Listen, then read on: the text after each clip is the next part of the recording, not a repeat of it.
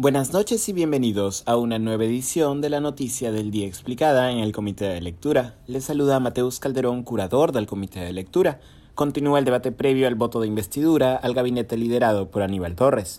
Como explicamos en la edición de ayer, el gabinete Torres se había formado, entre otras cosas, bajo una lógica de cuotas partidarias que incluía miembros o simpatizantes de las bancadas de Perú Democrático, Somos Perú, Perú Libre y Juntos por el Perú, no obstante, el voto clave de bancadas como Acción Popular, Podemos o Alianza para el Progreso no había quedado definido después de los reportes periodísticos que vinculan a congresistas de estas bancadas con el presunto despacho paralelo del presidente Castillo en Pasaje Zarratea. En un discurso marcado por las invocaciones a la necesidad de ponernos de acuerdo y encontrar un equilibrio de poderes, Aníbal Torres ha buscado convencer a los legisladores de otorgar la investidura a su gabinete.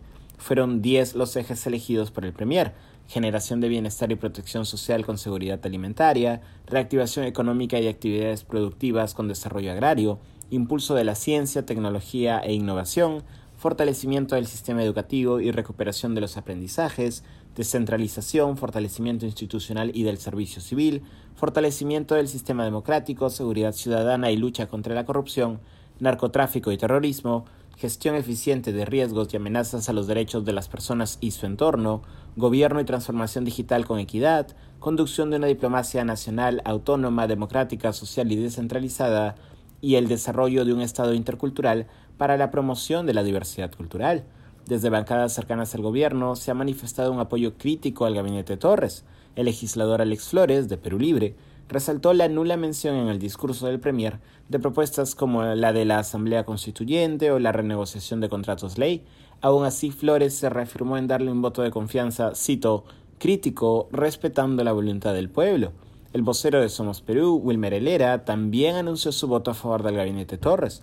Por otra parte, las bancadas de oposición como Fuerza Popular, Avanza País o Renovación Popular volvieron a manifestar su rechazo al gabinete Torres. El vocero de Alianza para el Progreso, Eduardo Salguana, mencionó durante su intervención que su bancada votaría mayoritariamente por la negación a la investidura. Desde el Ejecutivo, el acercamiento a los congresistas de bancadas indecisas, no obstante, parece centrarse en negociaciones respecto de obras públicas.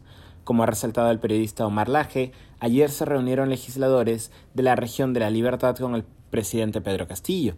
Tras la reunión, el primer Torres ha anunciado que apoyará el destrave de la etapa 3 del proyecto Chavimochic en la Libertad paralizado hace cinco años.